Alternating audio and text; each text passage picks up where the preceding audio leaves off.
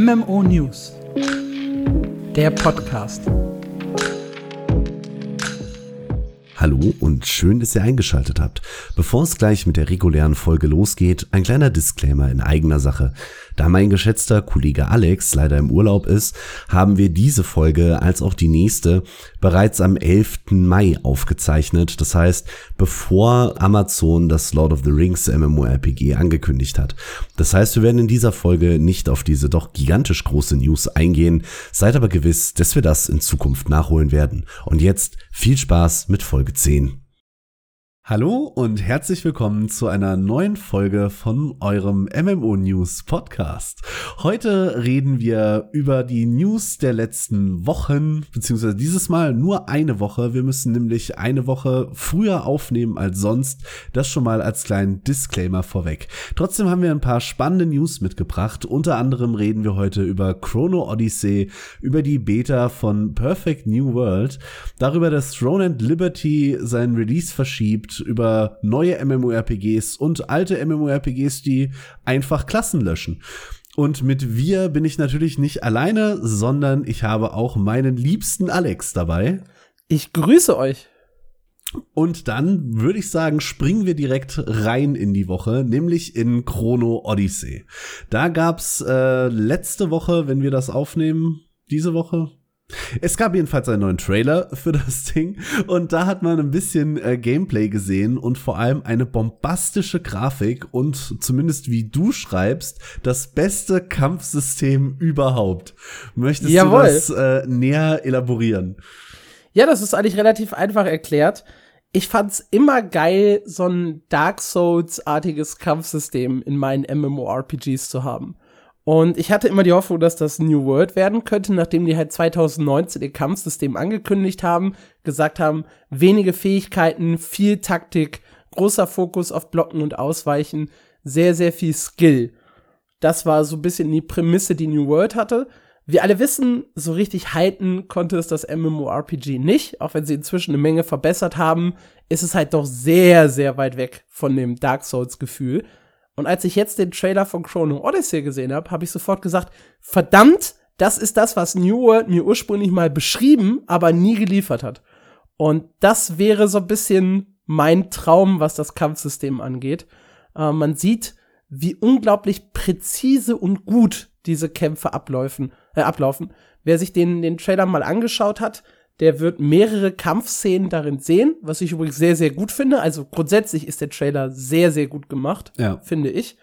Ähm, und man sieht halt sehr präzise Hitboxen bei den Gegnern. Also wenn ich mit meinem Schwert zuschlage und ich hau daneben, okay, ist es daneben, aber treffe ich oder ziele ich auf seinen Körper, treffe ich auch zu 100 Prozent in diesem Video.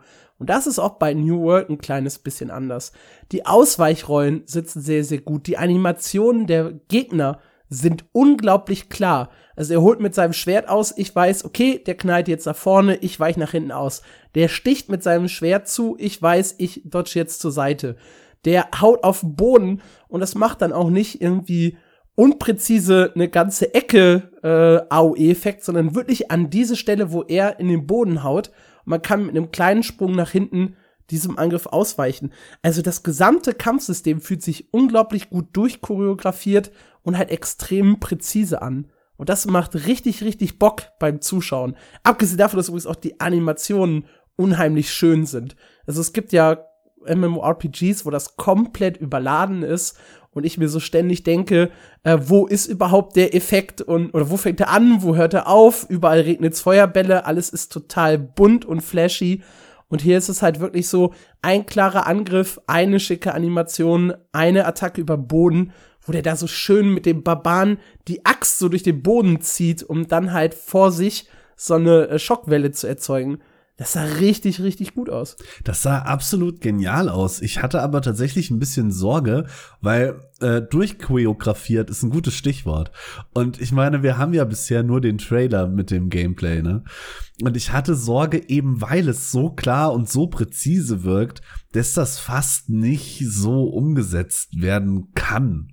Also, hast du schon mal ein MMO gespielt, was so klare Hitboxen auch wirklich hingekriegt hat? Nein, aber ich glaube, das ist relativ schwer zu faken. Es ist vielleicht Ja, also was heißt schwer zu faken? Also ich kann das natürlich bei einem Boss sehr, sehr präzise machen für den Trailer und den Rest danach wischiwaschi machen. Aber davor gehe ich jetzt ja erstmal nicht aus. Ich hoffe ja, dass sie das, was sie da machen, auch auf das gesamte Spiel übertragen. Mag ein bisschen, ja, aufwendig sein, aber zumindest das, was der Trailer gezeigt hat, macht halt die Hoffnung, dass es so ist.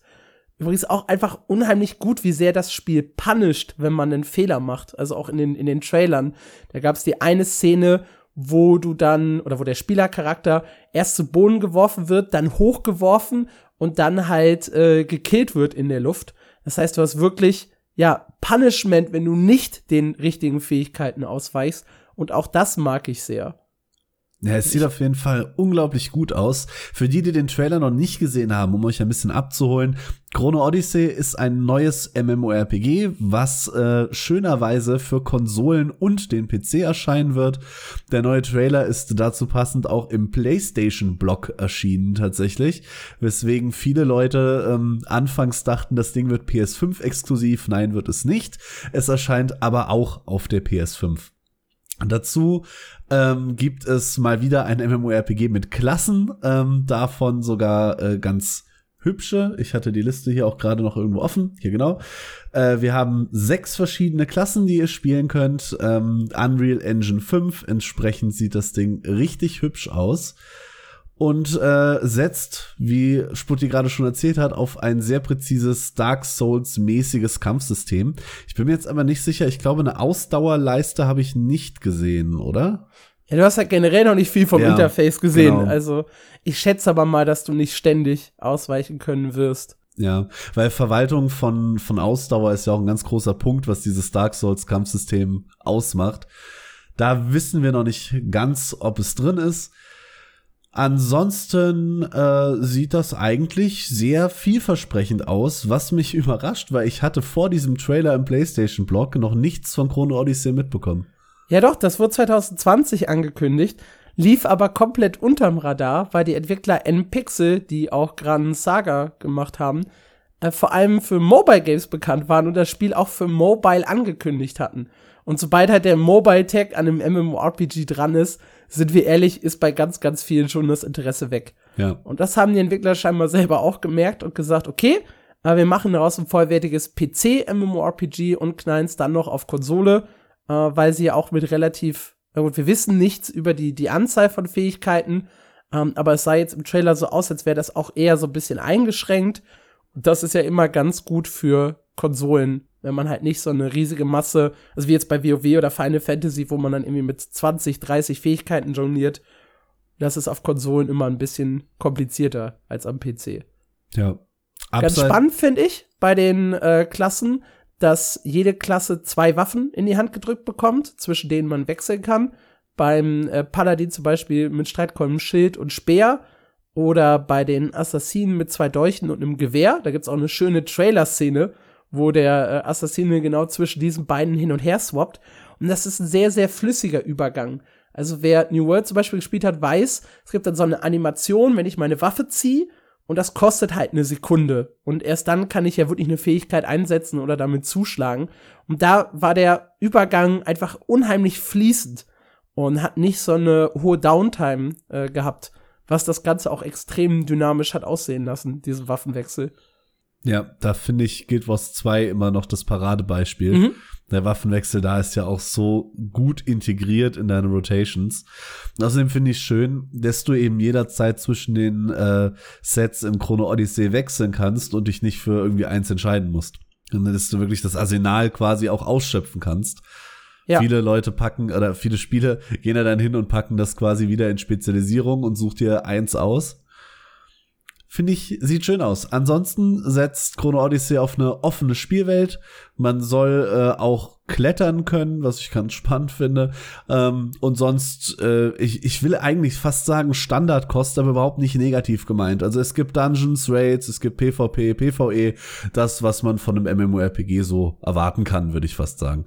Ja, sie haben nichts zum Thema Open World PvP gesagt bisher. Nur, dass es halt im, im Endgame große äh, Schlachten um Festungen geben soll. Kingdom vs. Kingdom nennen sie das. Ähm, das wird definitiv ein Knackpunkt werden. Ähm, und was noch ein kleiner Knackpunkt werden kann, ist die Monetarisierung. Da haben wir nämlich auch noch gar keine Info drüber. Außer dass sie gesagt haben, wir packen keine NFTs rein. Und das ist nicht uh. so unwichtig, äh, weil ja einige neue MMORPGs durchaus das äh, Verlangen haben, äh, NFTs, Blockchain und Co. in ihre Spiele zu packen. Und das wird hier nicht der Fall sein. Eine Sache, die wir übrigens komplett unter den Tisch fallen lassen haben bisher, die auch zum Kampfsystem zählt, ist der Chronotector. Das ist eine spezielle Mechanik im Spiel, die es den Spielern erlauben soll, einen kurzen Schritt in der Zeit zurückzumachen, um zum Beispiel einen Insta-Kill zu umgehen, in dem man reingelaufen ist. Das ist im Trailer so eine super Mechanik, wo einer vom Speer aufgespießt wird, umkippt und derjenige benutzt anscheinend im Sterben diesen Chronotector, steht wieder auf und weicht dann im Angriff aus, anstatt davon getroffen zu werden. Um, ähm, das scheint sich nur auf die Person selber zu beziehen, also jetzt nicht auf den, auf den Bosskampf an sich. Äh, ist aber eine super coole Möglichkeit, um halt ja quasi einen Fehler im Bosskampf ausbügeln zu können. Also ich hoffe, dass das Ding entweder einen hohen Cooldown bekommt oder eine One-Time-Use in einem Dungeon oder Raid oder sowas oder bis zum nächsten Tod einmal genutzt werden können, äh, damit das nicht zu OP wird und nicht zu sehr in das Spielsystem eingreift. Aber ich finde das eine sehr, sehr coole Idee, so eine kurze Zeitreisemechanik mit drin zu haben. Ja, total. Aber ich, ich frage mich halt, wie sie es so wirklich in Raids umsetzen. Weil, wie gesagt, du hast es gerade erzählt, man sieht ja, er stirbt, dann sp äh, spult er die Zeit zurück und weicht der Attacke aus. In der Logik müsste der Boss die Attacke ja dann aber noch mal machen.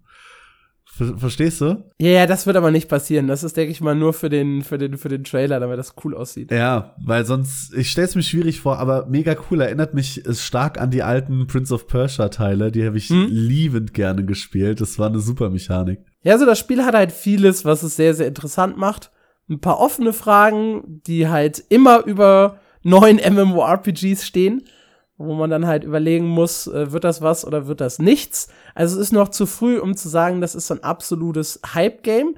Aber rein vom Kampfsystem steht's bei mir gerade ganz, ganz oben äh, auf der Liste. Mich hat's grafisch halt komplett umgehauen, bin ich ehrlich. Sieht das, schick das aus. Das sieht ja. so schön aus erinnert so, für die Leute, die den Trailer jetzt noch nicht gesehen haben, ich fand thematisch und so von der Szenerie und der Aufmachung arg an Crimson Desert. Vom Grafikstil alleine her.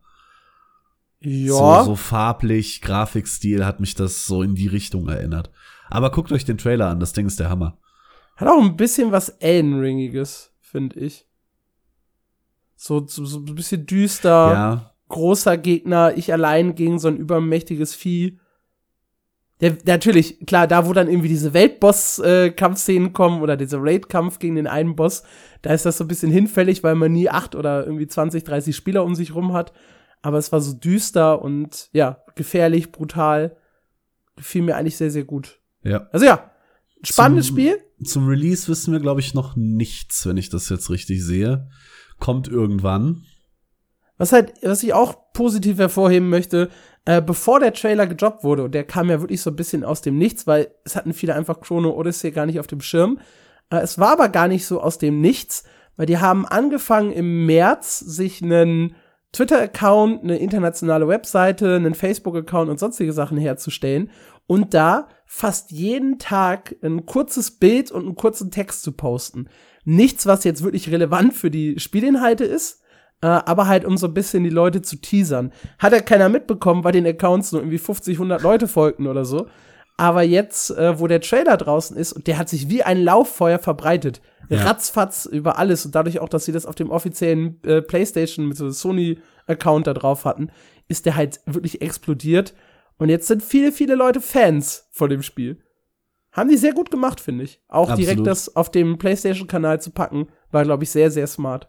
Ja, auch wenn es äh, die Misconception verbreitet hat, es käme nur für PlayStation. Aber nice, ich freue mich drauf. Das sieht sehr, sehr vielversprechend aus, wie ich finde. Ja, wir hatten ein Spiel, das sah auch sehr, sehr vielversprechend aus. Da hast du dir viel von erhofft, nämlich äh, Perfect New World. Und jetzt gab's die Beta zum Spiel äh, im Mai auf Steam, an der wir nicht teilnehmen konnten. Wenn wir, selbst wenn wir hätten teilnehmen können, dürften wir nicht darüber reden, denn es lag eine NDA drauf, aber zum Glück gibt's einfach Leute, denen das scheißegal ist und die Gameplay aus der Beta gezeigt haben, äh, sei es auf YouTube, auf Twitch oder auf irgendwelchen anderen Kanälen oder einfach ihre Meinungen runtergeschrieben haben im Reddit, äh, wo das natürlich absolut verboten war. Und ich muss sagen, mich hat der Einblick sehr ernüchtert. Du scheinst ja immer noch vorsichtig optimistisch zu sein. Ähm, ich bin jetzt eher ein bisschen pessimistisch eingestellt. Fangen wir nochmal an, äh, warum denn pessimistisch? Weil, wie du es gerade schon sagtest, ich fand das eigentlich alles gar nicht so schlecht. Erzähl mal, was, was stört dich? Ja, so Perfect New World, äh, wir haben in, ich glaube, vor zwei Wochen oder vor vier Wochen im Podcast darüber gesprochen, äh, ist ja der Nachfolger von, von Perfect World und was uns beide ja so begeistert hat, war erstmal so die Optik vom Spiel und äh, auch die Tatsache, dass wir fliegen können. Ja, wir alle lieben Fliegen. Jeder wir ehrlich. Fliegen. Das ist das Beste.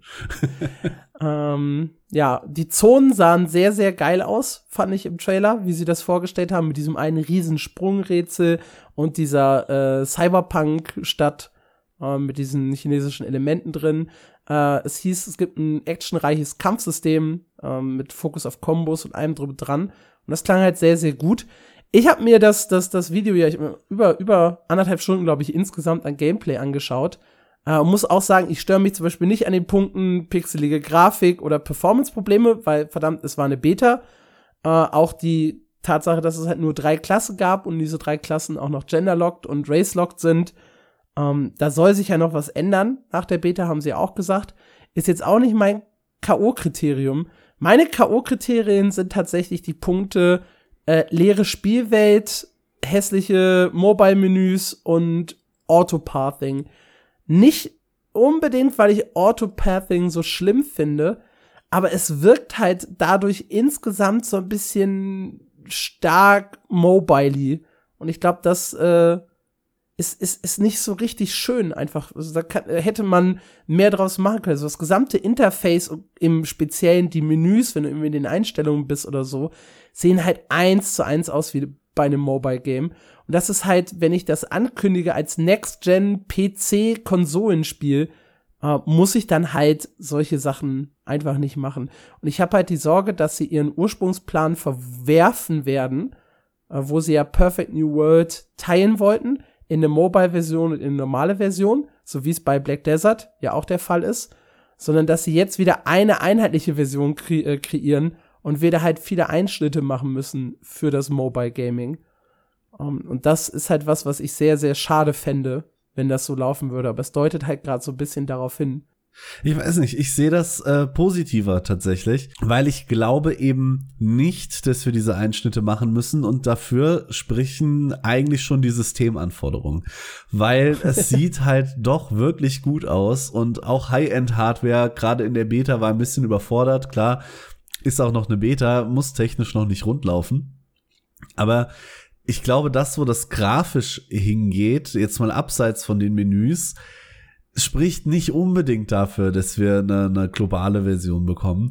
Und was die Menüs angeht, äh, da bin ich vielleicht jetzt auch. Du meinst eine Mobile-Version? Ja. Nicht eine sorry. globale, weil wir bekommen definitiv eine globale ja, Version des eine Spiels. Eine Mobile-Version. ähm, ich glaube halt, die Menüs, es ist ja was, was du sehr schnell neu machen kannst.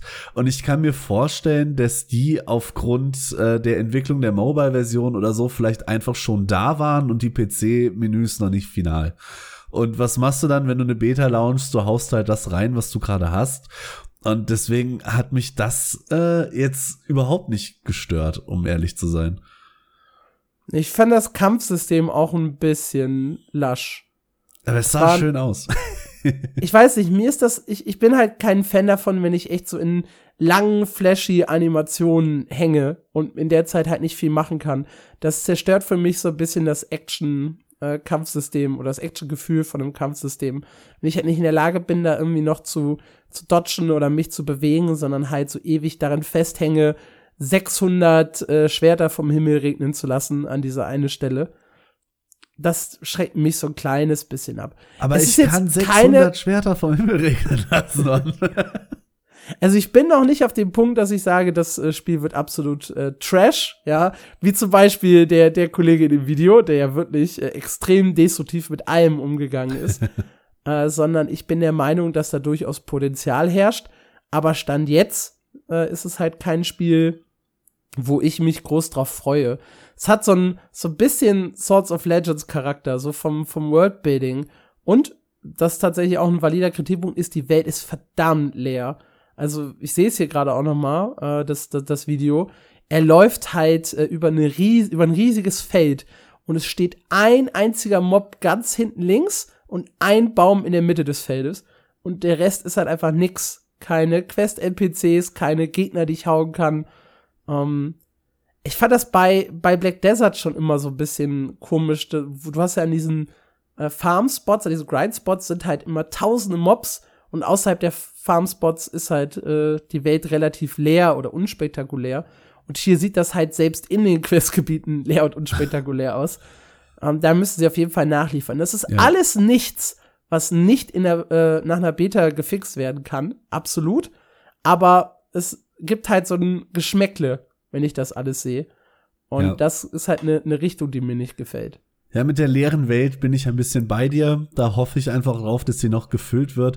Was ich eben noch sagen wollte, was mir gerade erst wieder eingefallen ist, das Autopathing stört mich übrigens auch nicht oder ähm, zumindest erinnert es mich nicht an eine Mobile-Version, weil, correct me if I'm wrong, Perfect World hatte auch schon Autopathing.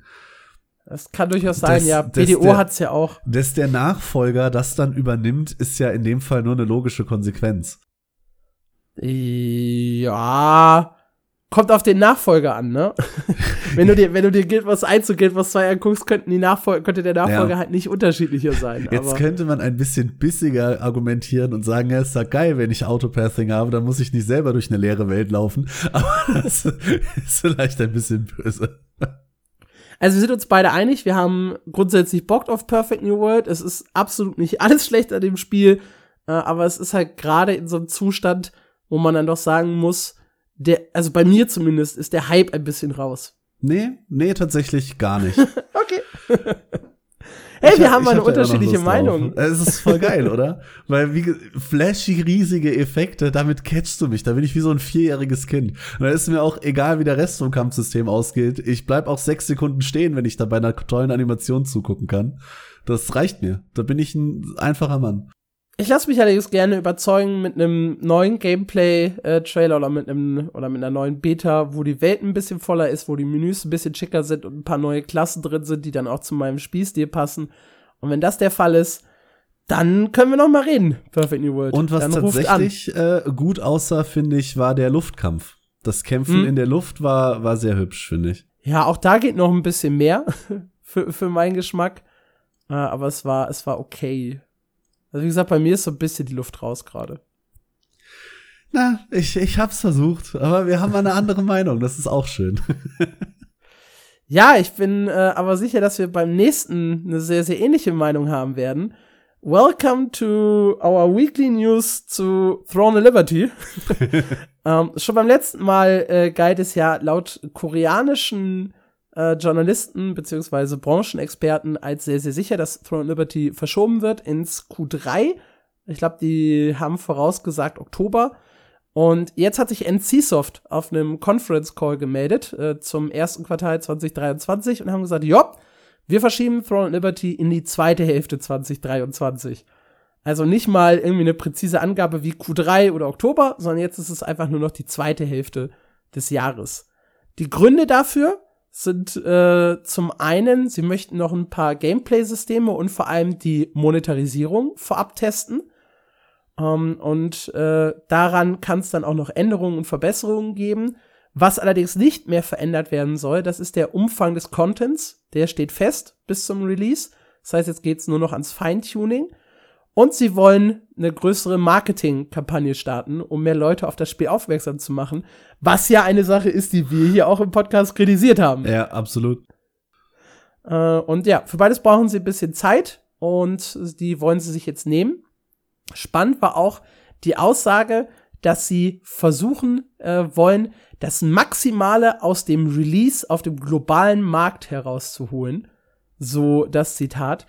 Und äh, das klingt so ein bisschen danach, sage ich, dass sie halt, äh, ja, so zwischen den Zeilen gesagt haben, wir releasen auch nicht im, in der ersten Hälfte, weil Diablo 4 kommt.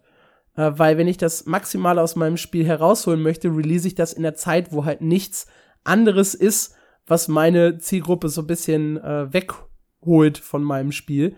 Und wäre das jetzt im Mai oder Juni erschienen, ist es sehr, sehr wahrscheinlich, dass potenzielle Kunden halt eher zu Diablo 4 äh, gegangen wären als zu Throne of Liberty. Und wenn dann so die ersten zwei, drei Monate von Diablo 4 vergangen sind und die Leute sich mal wieder nach neuen Spielen umschauen und es vielleicht noch nicht November, Dezember Weihnachtsgeschäft ist, wo dann das nächste Call of Duty kommt und so weiter, ähm, dass sie ihr den Release irgendwo versuchen dazwischen zu packen. So in Richtung September, Oktober. Das ist für mich diese Aussage, wir versuchen den, äh, ja, den Release so, so gut wie möglich zu maximieren, den Erfolg zu maximieren vom Release. Ja, stimmt, habe ich so noch gar nicht drüber nachgedacht. Auch wenn ich jetzt nicht unbedingt glaube, dass Diablo 4 und äh, TL die gleiche Zielgruppe haben. Aber eine ähnliche. Eine, eine ähnliche, ja, auf jeden Fall. Das ist da ja gibt's auch Überschneidungen. Vermutlich der Punkt, warum Path of Exile 2 äh, jetzt doch äh, verschoben wurde oder nicht mehr allzu bald kommt. Ich drücke ihn auf jeden Fall die Daumen. Ich weiß, du bist da auch, wie bei Perfect New World, ein bisschen pessimistischer als ich. Ich freue mich immer noch sehr auf Throne and Liberty. Ähm, jetzt äh, bringt mich die Zeitlinie gerade ein bisschen durcheinander. Je nachdem, wann ihr das hört, habe ich es entweder schon gesagt oder sag's nochmal. Ich glaube sogar, sie werden das auf 24 verschieben.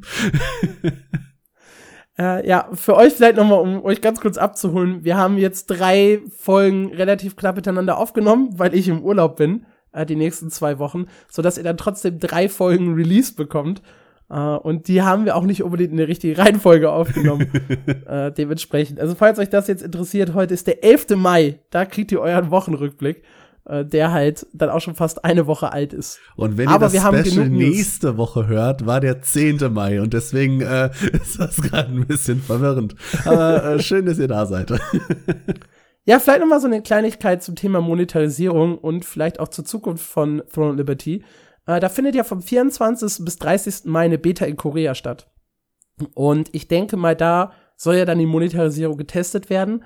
Und es klingt alles so ein bisschen so danach, als läge keine NDA auf dem Test, sodass wir dann tatsächlich in diesen sechs Tagen äh, mal ein bisschen Gameplay zu Gesicht bekommen, Monetarisierung zu Gesicht bekommen, etc. Auch sehr, sehr spannend. Sie haben in dem Conference Call wieder davon gesprochen, gleichzeitig global zu starten. Also es soll keine, anscheinend keine koreanische Version geben und eine Woche später geht's bei uns los, sondern das soll alles wirklich gleichzeitig erscheinen. Äh, und da bin ich dann auch gespannt, wie Amazon das gehandelt bekommt als Publisher. Vor allem mit Steam, was danach auch irgendwie mitreden kann. Ja, und später dann auch die Konsolen, die ja auch noch mal, also gerade bei, bei PlayStation ja immer noch so eine Verzögerung drin haben. Ja. Was ich immer wieder bei Call of Duty so mitbekomme von den Arbeitskollegen, dass da mit dem, mit dem Greenlighting und sowas immer, es immer mal wieder zu Problemen kam. Aber ja, es soll auch noch eine Beta kommen für uns im Westen, äh, allerdings mit dem Fokus auf Nordamerika. Das heißt, die Testserver werden nur in Nordamerika stehen oder es wird da gehostet. Es ist so ein bisschen unklar, ob es eine Sperre geben wird für Europäer. Das war damals, glaube ich, bei Fantasy Star Online 2, als das erschienen ist, äh, über den Microsoft Store. Ähm, da war es so, dass nur in oder was Blesser nicht, ich weiß nicht, eins von den beiden. Da war es so, dass nur in, äh, nur in Nordamerika gespielt werden konnte und man ein VPN aus Europa braucht, um auf die Server zuzugreifen. Ich hoffe, das ist hier nicht der Fall. Eine offizielle Aussage gibt's dazu noch nicht, aber Amazon soll sich bald, soon, ja, melden. Trademark. ich bin gespannt. Ich würde es gerne mal spielen. Vielleicht kriegen wir irgendwann die Chance dazu und vielleicht dürfen wir es euch dann sogar erzählen. ja. Was ist noch Kurioses in der Gaming-Welt los gewesen? Ähm, bei Maple Story ist was passiert. Und das sorgt gerade für ein bisschen Unwohlsein bei den westlichen Spielern des MMORPGs. Für die Leute, die das nicht kennen, äh, Maple Story ist ein MMO aus Korea. Das ist auch schon äh, relativ alt. Ich weiß gar nicht, äh, wann das ursprünglich erschienen ist. Die äh, ist aber schon auf jeden Fall vor den 2010er Jahren. 2005. 2003. 2003 Korea, 2005 ja. bei uns. Also zwei Jahre hat es bis hierhin gedauert. Ähm, ist halt so ein, so ein, so ein Side-Scroller-Game, äh, was sehr, sehr eigenes, mit so einer süßen Anime-Grafik. Äh, nichts, was ich groß intensiv gespielt habe. Äh, aber was ich immer schon wusste, ist, dass die globale Version von Maple Story und die koreanische sich relativ stark unterscheiden. Äh, so gibt's in unserer Version fünf eigene Klassen, die so nie im koreanischen Original erschienen sind. Äh, insgesamt gibt's übrigens 50 verschiedene Charaktere im Spiel. Und das führte schon immer zu so ein bisschen kuriosen Situationen, weil da das Spiel hauptsächlich in Korea entwickelt wird, äh, wo, musste auch bei Balancing neuer Inhalte, Dungeons, Raids und so weiter, Rücksicht auf alle Klassen genommen werden. Was so ein bisschen dazu führt, weil es auch in Korea Klassen gibt, die wir nicht haben, dass dann halt äh, bei uns die ein oder andere Änderung drin ist, die nicht so sofort verständlich ist für jeden. Und auf der anderen Seite in Korea Bosse so getuned werden mussten, dass sie halt auch zu den Charakteren passen, die wir haben. Und das ging jetzt viele, viele Jahre so. Aber man hat sich jetzt dazu entschieden, äh, hey, irgendwann reicht das doch mit dem Quatsch. Und eine Klasse, die immer wieder zu Problemen geführt hat, nämlich Jet, wird jetzt komplett aus dem Spiel genommen. Äh, man kann jetzt schon keinen Charakter mehr erstellen und im Februar 2024 wird die komplett gelöscht. Spieler, die jetzt eine Jet haben, können äh, ein sogenanntes Job-Transfer-Ticket nehmen und ihren Charakter umwandeln in eine andere Klasse. Allerdings stehen nur 15 Klassen zur Auswahl, also nicht jede, die angeboten wird. Äh, es soll auf jeden Fall der Fortschritt des Charakters erhalten bleiben, also der Story, der Quest und so weiter. Ähm, und es wird aktuell daran gearbeitet, dass auch irgendwie die Ausrüstung mitgenommen werden kann. Äh, wie genau das abläuft, dazu soll es aber erst später Details geben. Und das allein führt halt schon von Jet-Spielern natürlich zu Kritik. Hey, äh, ihr löscht hier einfach unseren Charakter, den wir uns über elf Jahre äh, aufgebaut haben. Und es sorgt auch gleichzeitig bei Angst vor den anderen äh, Spielern der anderen vier Klassen, dass denen irgendwann das gleiche Schicksal blühen könnte. Äh, weil man sich in Korea überlegt, dass auch, äh, es auch Quatsch ist, diese Klassen noch im Spiel zu behalten in der globalen Version. Was ich da halt nicht verstehe, warum gehen sie den Schritt, Klassen zu löschen, statt einfach zu sagen, okay, weißt du, die westlichen Klassen kommen jetzt auch in Korea und umgedreht und dann haben wir äh, in einem Jahr oder zwei, ähm, je nach Release-Zeitraum, eine Version, die gleich ist.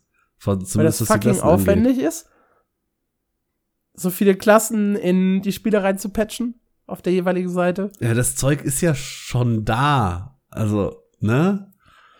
Ja, aber die Versionen sind ja teilweise auf unterschiedlichen Ständen. Mm. Die mhm. Inhalte sind nicht komplett identisch. Du kannst jetzt auch nicht die koreanische Version nehmen und sagen, wir machen hier einen Copy-Paste und schicken euch die nur übersetzt, weil logischerweise äh, haben wir die Charaktere bei uns teilweise ganz andere Fortschritte, ganz andere Rüstungstypen. Also du kannst ja jetzt auch nicht die russische Version und die europäische Version von Lost Ark einfach ja, ja. so mal eben zusammenlegen. Also ich glaube, das ist schwieriger, als man denkt. Und hier geht man den Weg des geringsten Widerstandes. Maple Story ist halt vor allem in Korea ein Ding und bei uns halt nicht so groß. Und da ist es halt einfacher, hier die Klassen rauszulöschen, als die Klassen dann irgendwie auch in Korea zu implementieren. Ich finde das einen sehr radikalen Schritt. Den konnte ich fast gar nicht glauben, als ich das gelesen habe, wenn du irgendwie liest, dass die Leute ähm, wie hast du gerade so schön gesagt, sie arbeiten an einem Weg, die Ausrüstung mitzunehmen. Da würde ich als Spieler ja komplett den Kollaps kriegen. Was, soll das heißen, sie arbeiten dran, hallo? ja, mit Glück darfst du deinen Fortschritt behalten. Mit äh, Pech darfst du eine neue Ausrüstung farben gehen. Das, äh, it's a bummer, würde man, glaube ich, in, im Englischen sagen. Auf jeden Fall eine ja. kuriose Geschichte. Hört man nicht allzu oft, dass Klassen einfach äh, ersatzlos gestrichen werden. Ja, dafür bekommen wir aber ersatzlos ein neues MMORPG, das ursprünglich nur für China geplant war. Ersatzlos Nämlich, ein neues. Was war das denn für ein Übergang? Ich weiß es nicht. Jetzt mach's nicht kaputt. Terrace Land, erzähl uns was. Ja, äh, über Terrace Land haben wir hier im Podcast auch schon mal gesprochen. Ähm, das ist aufgeploppt, kurz nachdem bekannt wurde, dass World of Warcraft in China nicht mehr spielbar ist, spielbar sein wird bin sein ich mir gerade nicht ja. sicher, sein wird. Und ähm, dann war da dieser Trailer zu Terrace Land und Terrace Land sieht aus wie World of Warcraft und macht daraus auch eigentlich gar nicht so einen großen Hehl. Also da gab es schöne Szenen ähm, zu den beiden Trailern. Also Terrace Land hat auch einen äh, langen Trailer gedroppt wo die Leute Szenen aus dem Spiel und World of Warcraft nebeneinander gelegt haben. Da gab es zum Beispiel eine Szene mit dem Drachen, ich glaube es war Deathwing, der äh, sehr ähnlich aussah und auch ähnlich in Szene gesetzt war. Wir haben so Arthas. Ah, Arthas hätte ich jetzt als nächstes erwähnt, so einen äh, blonden Typ, der ein Luftschiff steuert, den du äh, das eins zu eins Arthas äh, Copy Paste. Ähm, dann sind allerdings Gameplay-Szenen aus Taris Land aufgetaucht und die sahen dann wiederum gar nicht mehr so geil aus. Und jetzt ist das Ding wohl plötzlich doch nicht China-exklusiv, äh, sondern kommt zu uns. Ähm, ich bin gerade nicht sicher, wer äh, hier im Westen published. In China äh, steht das Ding äh, letzten Endes hinter Tencent. Die, genau, äh, Tencent ist ja auch bei Geld uns. Rein. Ja. Tencent ist ja auch bei uns nicht so klein. Also ja könnten die das hier wahrscheinlich auch selber rausbringen. Denen gehört ja auch Epic Games, das heißt, sie könnten es auch äh, darüber Und Riot bringen. Games. könnte, könnte gut sein, dass das mal das erste Epic Exclusive MMORPG wird, so wie wir Lost Ark und äh, New World bei Steam haben. Ja. Wäre kurios, aber nicht unmöglich bei Tencent. Ähm, ja, weil du halt gerade schon den WoW-Vergleich gebracht hast, das ist ein bisschen kurios. Also wir haben ja schon, ich weiß gar nicht, Dutzende hunderte, tausende, ja, asiatische MMOs bei uns gespielt, egal ob auf Korea, äh, aus Korea oder aus China. Und eigentlich sind die ja relativ ähnlich in ihrem Setting. Also, ne, man hat halt immer so diese asiatischen Züge bei den Charakteren, man hat immer so eine ähnliche Story und gerade bei chinesischen Spielen ist es auch immer dieses Wuxia-System und auch das Kampfsystem gleicht sich und man hat ja sowieso immer das Gefühl, jedes Spiel klont das andere. Und da dann halt so ein westliches Fantasy-Setting mit Comic-Grafik zu bringen, ist halt sehr, sehr unüblich. Also wirklich, das ist ein Spiel maßgeschneidert für die Leute, die halt in China WoW gespielt haben äh, und jetzt einen Ersatz suchen.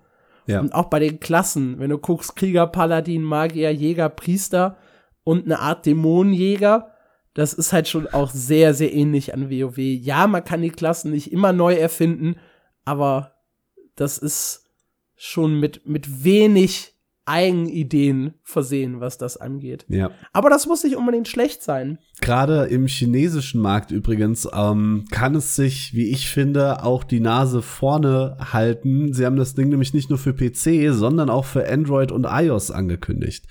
Und, ja, und äh, herzlichen Glückwunsch. Da bist du genau bei der Aussage, die ich gerade treffen wollte.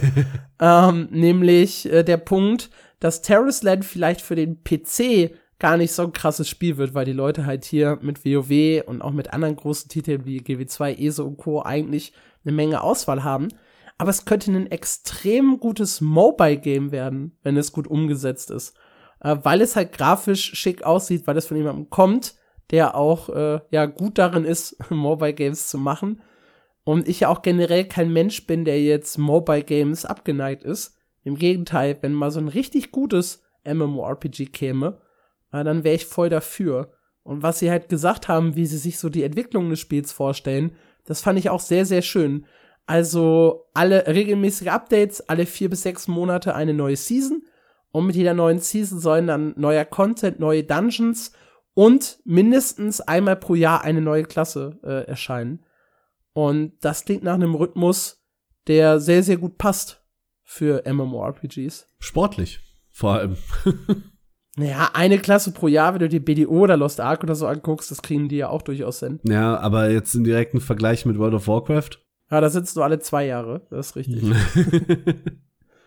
Was mir auch sehr, sehr gut gefallen hat in den Trailern und auch in den Aussagen, waren die äh, klaren Telegraphen, wo wir vorhin dann auch bei Chrono Odyssey ja. ne, bei, bei Klarheit waren, ähm, wo man halt sieht, okay, da kommt jetzt so ein super heftiger Angriff von einem Boss, dem muss ich auf jeden Fall ausweichen es gibt nur sechs gleichzeitige Fähigkeiten. Das ist halt für den PC, finde ich, dann schon wieder grenzwertig. Äh, aber für, für Mobile ist es halt vollkommen ausreichend. Viel mehr als sechs kannst du da auch gar nicht äh, bedienen. Dafür aber zwei Talentbäume mit je 40 Talenten und vielen Anpassungsmöglichkeiten, passiv und für die aktiven Fähigkeiten. Das klingt halt durchaus nach einem vollwertigen Mobile-Spiel für mich. Also das löst bei mir so den Hype aus. Ja. Ich glaube nicht, dass ich da irgendwie Hardcore Raiden gehen werde. Aber das so nebenbei am Handy zu spielen, da sehe ich großes Potenzial bei Terrace Land. Sie müssen halt wirklich gut liefern, weil wenn du schon wirklich, ich möchte fast sagen, so frech von WoW abkupferst, dann kommst du oder du kommst nicht nur nicht in dem Vergleich drumherum, du provozierst diesen Vergleich zu World of Warcraft ja regelrecht. Und ja, mit dem Trailer auf jeden Fall, ja. Um, um da nicht komplett unterzugehen, muss äh, Terristan, glaube ich, ordentlich abliefern, um erfolgreich zu werden. Und das vielleicht sogar noch ein bisschen mehr, als es das müsste, wenn es äh, nicht ganz so ähnlich äh, aufgezogen wäre. Ja, ich finde es auf jeden Fall interessant. Wie gesagt, primär eigentlich als Mobile-Game, weniger als PC-Spiel. Äh, der Beta-Test, das war dann auch die äh, andere neue große Info, soll noch in der ersten Jahreshälfte stattfinden. Also sind es auch nur noch, weiß ich nicht, fünf, sechs Wochen. Und dann werden wir das erste Mal im Westen Hand anlegen können an das Spiel. Und da bin ich sehr gespannt drauf. Äh, Free-to-Play, ohne Autoplay und äh, ohne Pay-to-Win im Shop. Sie haben gesagt, primär Cosmetics, keine Attributsboni und keine Materialien dürfen oder sollen im Shop verkauft werden. Nice. Deswegen, ja, wie gesagt, Mobile-Potenzial. Absolut. Dann wären wir mit den großen News der Woche eigentlich durch. Wir haben noch äh, drei kleine Indie-News mitgebracht. Und das eine äh, ist über eins unserer liebsten Indie-MMOs, glaube ich, nämlich äh, Teredor. Die äh, Jungs, die das Spiel machen, kommen hier aus Deutschland. Wir haben schon mal drüber gesprochen. Ähm, Teredor setzt auf ein Free-to-Play-Prinzip ohne Ingame-Shop und wollen sich eben über Spenden finanzieren. Und für diese Spenden kriegt ihr dann coole Sachen im Spiel wie zum Beispiel eigene Quests äh, oder irgendwelche coolen Sachen, die nach euch benannt sind. Ähm, da gibt es eine News und zwar starten die eine spielbare Alpha im Juli und zwar für äh, Unterstützer bisher erstmal exklusiv, habe ich glaube ich richtig im Kopf. Nein, nicht? Hast du falsch Habe ich falsch im Kopf. Mensch, nee, die für Unterstützer gab's schon, ne? Ich ich bin bin schlecht. Ja, es gab jetzt so einen äh, ja, kleinen kleinen Test für eine kleine ausgewählte Gruppe, äh, aber was am 1. Juli startet, das ist die offizielle erste Alpha und da wird's demnächst dann ein Anmeldeformular zu geben. Und dann könnt ihr euch dafür anmelden und dann wird ausgelost. Es geht zuerst mit 50 Spielern los und soll dann stetig erweitert werden, wenn es mit den 50 Spielern äh, alles passt. Ich habe heute noch mal mit ihnen geschrieben und die haben mir auch ein schönes Titelbild für die neue News gebastelt. Auch äh, das finde ich übrigens sehr, sehr süß. um, ähm, und da hieß es dann, genau, erst die ersten 50 Spieler dann gibt's erstmal einen Einladestopp, läuft alles mit den 50 Spielern gut. Dann werden die nächsten 50 eingeladen, dann gibt's wieder einen Einladestopp und dann kommen die nächsten 50, sodass sie äh, immer gucken können, läuft alles stabil, können wir das so lassen, ähm, müssen wir eventuell irgendwann mal Server dazuschalten. Äh, Wenn es dann zu viele Leute sind, bleiben diese Leute auch am Ball. Das ist so der Ablauf. Und das ist halt komplett kostenlos, was halt ähm, kostenpflichtig ist das ist dieses äh, Abo für 10 Euro pro Monat, was man auf Patreon abschließen kann. Und da kriegt man dann auch Zugriff auf den PTR, also nochmal auf die Änderungen, die das Spiel vornimmt, bevor sie in die Alpha übernommen werden. Und das äh, kriegt man nur, indem man vorab bezahlt. Äh, jetzt könnte man natürlich sagen, hooray, ja, wir wollen richtig in der Alpha loslegen, ein bisschen die Euphorie bremsen, das sind halt wirklich Alpha-Tests. Ne? Also ihr spielt da kein Spiel, das schon, schon vollwertig von Anfang bis Ende gezockt werden kann, sondern es gibt zu Beginn nur das Startgebiet der Menschen, nur die Klasse Krieger, äh, eine Hauptquest, die ihr folgen könnt, ein paar Mobs, ein bisschen Loot, ein bisschen was zum Sammeln fürs, fürs Crafting, äh, Bergbau, Schmied, Kräuterkunde und Alchemie sind halt mit drin. Äh, und dann gibt's eine Gruppenfunktion sowie Chats zum Flüstern und äh, global, um mit anderen Leuten zu sprechen. Aber es soll halt stetig äh, dann erweitert werden. Neue Klassen, neue Gebiete. Phase 2 bringt auch schon die ersten Instanzen. Phase 3 dann auch das PvP ins Spiel. Da gibt es einen schönen, ja, also ich würde es doch nicht Zeitplan nennen, weil es stehen halt keine, steht kein Datum dran, aber eine schöne Übersicht, wie sich Teredor in den nächsten Wochen und Monaten entwickeln soll. Da sind die sehr transparent. Bleibt die Alpha dann online, weißt du das? Ähm, ich gehe davon aus, so wie das jetzt klang ja, dass man da durchgängig spielen kann. Äh, ich schaue hier auch noch mal, äh, ob hier noch irgendwas anderes steht. Das werden sie aber, uns aber bestimmt als Kommentar antworten, weil die grandios sind. das ist richtig. Ansonsten genau, über den, ähm, über diesen Patreon-Dingens äh, bekommt man auch Zugriff auf den äh, Territor-Editor. Da kann man dann selber so ein bisschen äh, drin rumspielen. Um, ähm, und ja, sobald es mindestens 20 Stunden Spielinhalte gibt, soll es dann rübergehen in die Beta. Also hm. das ist so der grobe Plan.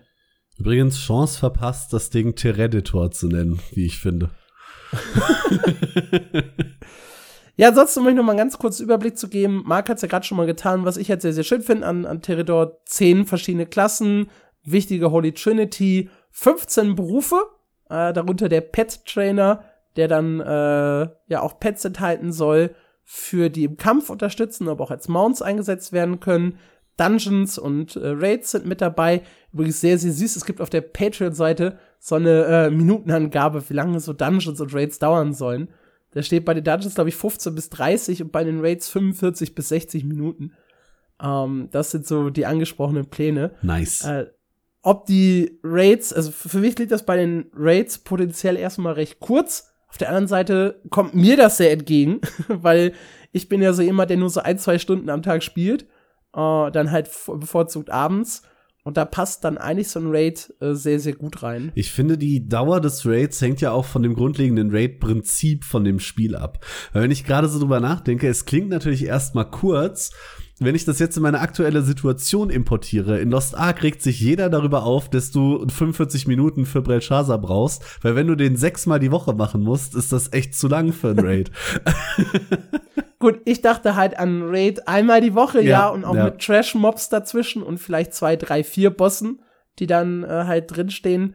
Und dann klingt 60 Minuten aber auch immer noch vollkommen okay. Also ja. grundsätzlich äh, bin ich auch davon angetan. Housing ist mit dabei, sowohl für Spieler als auch für Gilden. Äh, und wie gesagt, dieses unique Monetarisierungssystem, weswegen wir überhaupt erst auf das Spiel aufmerksam geworden sind. ähm, ja. Und Tavernen äh, mit behalten. Getränken sind drin. Oder kommen rein irgendwann. Komm rein, das ist wichtig. Bier. ja. ja, wir haben aber noch ein deutsches äh, MMO heute mit dabei. Äh, neben Teredor. Und zwar Kreuzer, Kone und Kabale. KKK. Äh, beziehungsweise wie hieß so. man den K3, ja. Es wird im Englischen ja auch, äh, glaube ich, äh, alles mit C geschrieben, damit es dieses Problem eben nicht gibt. Gott sei Dank. Äh, Coins, Crones und Kabal ist, glaube ich, dann die ziemlich äh, nahe Übersetzung, naheliegende Übersetzung des Spiels. Jedenfalls kurioser um, Name für ein MMO. Sprich weiter. äh, ja, es ist ein Spiel, so ein bisschen an ja die Gilde erinnert. Ich weiß nicht, ob du das auch mal gespielt hast. Ja, das ist sehr lange Bestimmt. her. Ja. Nur halt in einem, in einem MMO-Stil. Also die grundsätzliche Idee ist, ihr seid so ein, so ein kleiner Typ in einem Dorf und arbeitet euch erstmal in diesem Dorfhof äh, hoch, vom Händler dann hin bis zum Stadthalter. Und dann könnt ihr irgendwann anfangen, eure Siedlungen umzubauen, optisch und auch inhaltlich. Äh, und das langfristige Ziel ist halt so ein bisschen Politik und Wirtschaftsimperium aufzubauen. Das ganze Spiel ist dabei kein klassisches Action-MMORPG, sondern findet halt sehr, sehr viel in Menüs statt. Also, ne, eben, ich, ich mag dieses Beispiel, äh, die Stämme oder O-Game oder so, diese Browser-Games jetzt nicht unbedingt. Sie sagen auch selber, das soll äh, deutlich hochwertiger und aufwert, äh, aufwendiger sein. Es gibt dann auch äh, NPCs und Quests und Aufgaben, die man erledigen muss. Aber es findet halt einfach sehr, sehr viel in äh, Menüs statt. Also mehr so ein bisschen in die Richtung Simulation geht das Ganze. Und äh, ich denke da gerade wegen einem hochwertigeren Vergleich an aktuelle Beispiele wie äh, Crusader Kings oder Victoria 3. Das ist ja auch sehr viel auch Menü, ja. aber sehr hochwertig. Ähm, der besondere Clou in dem Spiel, das sind die Graphen. Dabei handelt es sich halt um NPCs, die eine gewisse Anzahl von Siedlungen, um genau zu sein 15 Stück, kontrollieren. Das ist halt dann eine Grafschaft. Und äh, diese Graphen geben dir dann verschiedene Quests und Aufgaben, sodass du dann in deren Ansehen steigen kannst. Manche von den Aufgaben sollen sehr nett sein und manche aber auch ein bisschen unangenehm. Zum Beispiel das Ausspionieren oder Sabotieren anderer Spieler. Dabei ist wichtig, äh, ihr könnt einen Spieler nicht komplett irgendwie aus dem Spiel nehmen, töten und deren Siedlung übernehmen, sondern es ist halt tatsächlich so, ihr werft sie nur so ein bisschen zurück, ihr ärgert sie nur. Man sollte allerdings sich genau überlegen, ob man die Nachbarschaft, in der man lebt, so unbedingt ärgern möchte äh, oder nicht. Ähm, das ist halt so ein bisschen, da kommt dann so ein bisschen Politik und Intrige mit ins Spiel. Äh, wenn man dann allerdings aufsteigt und sich auch in Gilden zusammenschließt, dann kann es immer dazu kommen, dass über den Grafen oben noch äh, ein König ins Spiel kommt äh, und dieser König hat dann noch größere Aufgaben, die dann auch den Zusammenschluss mehrerer Spieler und Gilden äh, benötigen um diese dann meistern zu können. Und das Ganze erscheint in einem eigenen Client und soll später auch auf Android und iOS äh, herauskommen. Ähm, Konsolenversionen sind derzeit nicht ausgeschlossen. Äh, Release 2024. Und vorher gibt's dann halt Alpha- und Beta-Tests. Und genau da kommen wir dann halt zu der eigentlichen News, die dabei war. Nämlich am 1. Juni startet die Family and Friends Alpha. Da darf nur ein ausgewählter Kreis von Spielern teilnehmen. Äh, doch kurz darauf soll es dann, äh, also auch noch, glaube ich, in diesem Sommer, äh, offiziell die Alpha 1 geben. Und dafür haben sie jetzt die ersten Keys verlost. Und ich liebe sehr die Art, wie sie das machen. Ähm, sie sagen nämlich nicht, hier, nimm so ein Google-Dokument, ja, trag dich ein und wir nehmen dich dann, sondern sie veranstalten jetzt auch über die nächsten Wochen weitere Gewinnspiele, äh, wo man dann halt ein bisschen mit dem Spiel und den Leuten interagieren muss. Die erste Aufgabe ist jetzt vorbei, aber da war halt, äh, ja, da solltet ihr die äh, Designs kreieren. Und zwar für Gebäude wie Schmieden, Spelunken, Tavernen und Wohngebäude. Äh, und die Idee war halt einfach, äh, einmal die grundsätzliche Architektur zu beschreiben, einmal die Möblierung und einmal das Living Environment, also wie genau es aussieht, was in diesen Gebäuden passiert. Äh, ihr durftet Grafiken bauen, konntet aber auch einfach Texte schreiben und so versuchen, ein Bild in den Köpfen der Entwickler zu kreieren. Und was denen halt gut gefällt, das nehmen sie und belohnen sie dann mit einem Alpha-Key. Und das hat halt für mich zwei Vorteile. Zum einen, ich muss mich mit dem Spiel beschäftigen. Ich greife nicht nur einfach blind einen Key ab. Ja. Und zum anderen haben die Entwickler halt viel davon, weil sie erstes Feedback zum Spiel sammeln und logischerweise auch so ein paar Inspirationen nehmen können für, ihr, für ihren eigenen Titel. Das ist super, ja. Ja, wie gesagt, das erste Gewinnspiel ist jetzt vorbei. Das äh, zweite startet allerdings äh, schon am 11. Mai, also für uns heute. Ja, für euch ist es dann auch schon wieder gestartet. Äh, einfach mal im Discord äh, von Kreuzerkrone und Kabale oder K3, wie sie es, glaube ich, offiziell nennen, äh, vorbeischauen. Klingt besser als äh, KKK, ne? Ja, viel besser. also schaut euch K3 an und äh, wenn euch das interessiert, ihr so ein bisschen Bock auf Strategiespiel, äh, Mix mit MMO habt äh, und ohne hartes PvP, dann ist das vielleicht euer Ding. Tja, ansonsten haben wir noch eine kleine News zu einem neuen MMO mitgebracht, worüber man noch gar nicht so viel weiß, deswegen äh, ist das schnell erzählt. Und zwar geht es um Project XT. Das ist hoffentlich nicht der finale Name, aber ähm, das ist ein neues Superhelden-MMO, ähm, wird in der Unreal Engine 5 entwickelt äh, und setzt auf Helden statt Klassen. Ihr habt sechs verschiedene Charaktere zur Auswahl, die da so ein bisschen die Klassen spezialisieren. Die sind also anders äh, ausgerüstet und ähm, interagieren dann in actionreichen Kämpfen mit dem Environment. Ihr müsst also selber zielen, selber hauen etc. pp. Das Ganze kommt von einem neuen Studio, allerdings äh, mit ein paar zumindest erfahrenen Entwicklern. Du hast den Artikel dazu geschrieben. Was habe ich noch nicht erwähnt? Uh, also ich liebe erstmal die Charaktere. Uh, es ist also offiziell kein uh, Superhelden-MMO, aber es sieht halt eins zu eins so aus, ja. Also das ganze, die ganze Szenerie beginnt mit einem, ja, NBS Live. Ja, das ist, es sieht halt so aus wie eine Nachrichten- äh, seit oder so, wie, wie so ein Nachrichten-Fernsehkanal, der halt darüber berichtet, dass es hier gerade überall zu Explosionen kommt. Äh, die Story im Hintergrund ist halt ein postapokalyptisches Szenario. Es gab einen riesigen Weltkrieg, die Welt ist in Schutt und Asche. Allerdings ist jetzt nach dem Abwurf nuklearer Waffen allen klar, das war eine dumme Idee. ja, wir unterschreiben jetzt einen Friedensvertrag und alles ist gut. Ähm, aber es ist halt ein brüchiger Frieden und man selbst gehört halt äh, zu so einer Organisation an, die den Frieden wahren soll. Und äh, die sechs Charaktere sind halt sehr, sehr unterschiedlich. Der eine kämpft mit einem Schwert, der andere mit Faustwaffen, da gibt's Schusswaffen, einen Baseballschläger, einen Raketenrucksack. Die eine erinnert mich total irgendwie auch wieder an Jinx, ja, von aus, aus, aus League of Legends, ja. mit ihren äh, riesigen Explosionen und allem, was sie so im Gepäck hat.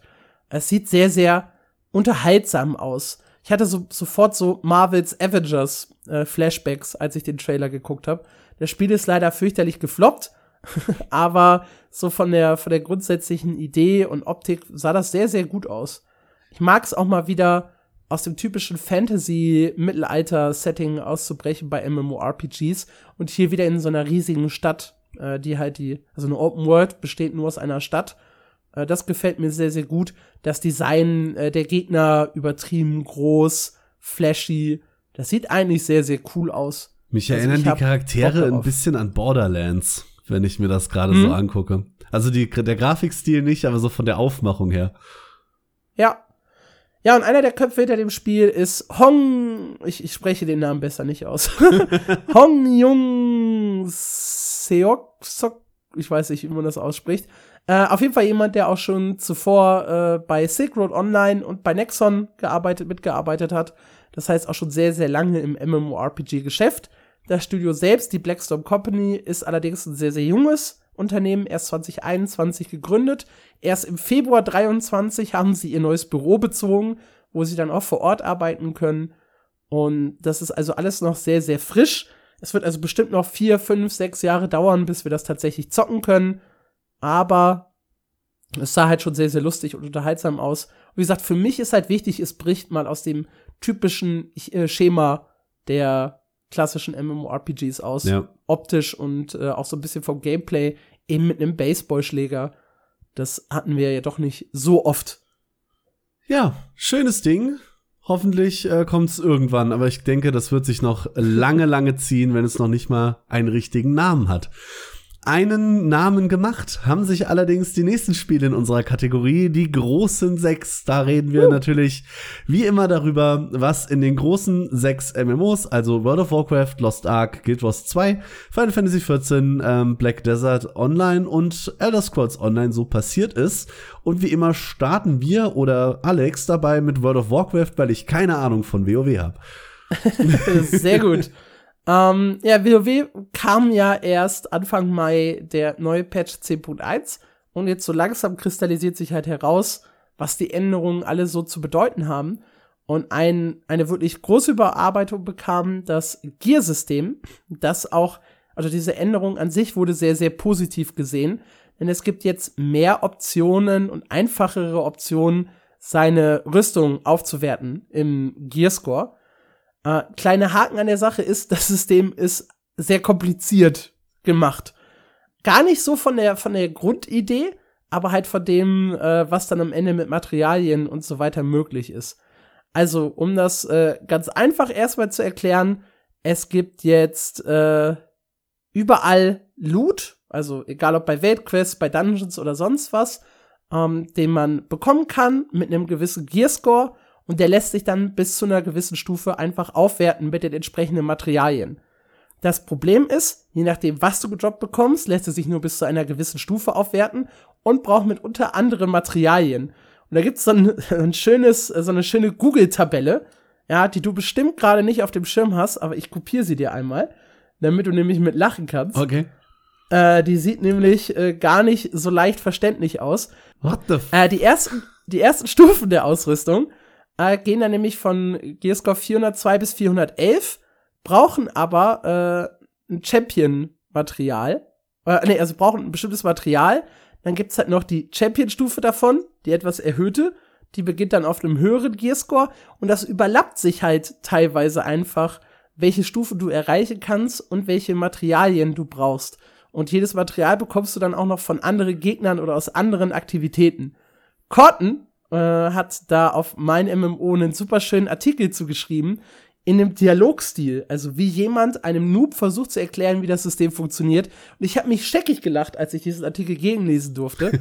ähm, das beginnt einfach mit der Frage, was kann ich aufwerten? Äh, und dann sagt Corton halt die meisten Gegenstände, also alles aus Weltquests, Dungeons oder von Rare Mobs. Wie? Das kommt ganz drauf an, denn hier gibt's unterschiedliche Stufen, Abenteuer, Veteran, Champion oder Held.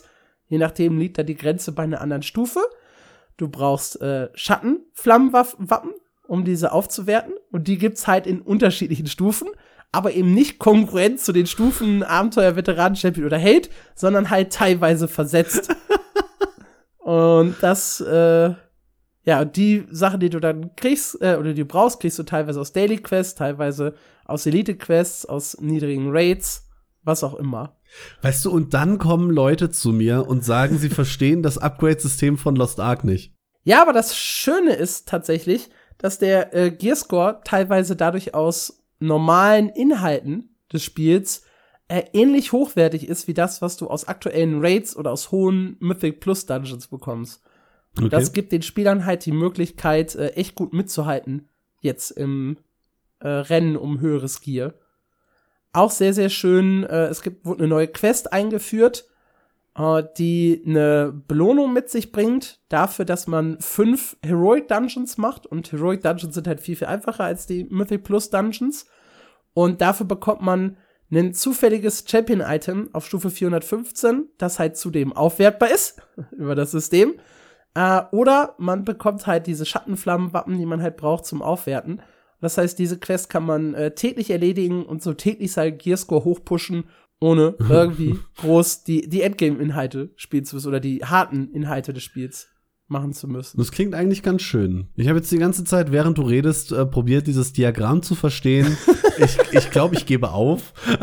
Aber die Conclusion, die du da gerade ziehst, äh, klingt eigentlich ganz positiv. Ja, dann gab es ein paar kuriose Situationen mit Freezes und Verbindungsabbrüchen, die mit Patch 10.1 einhergingen.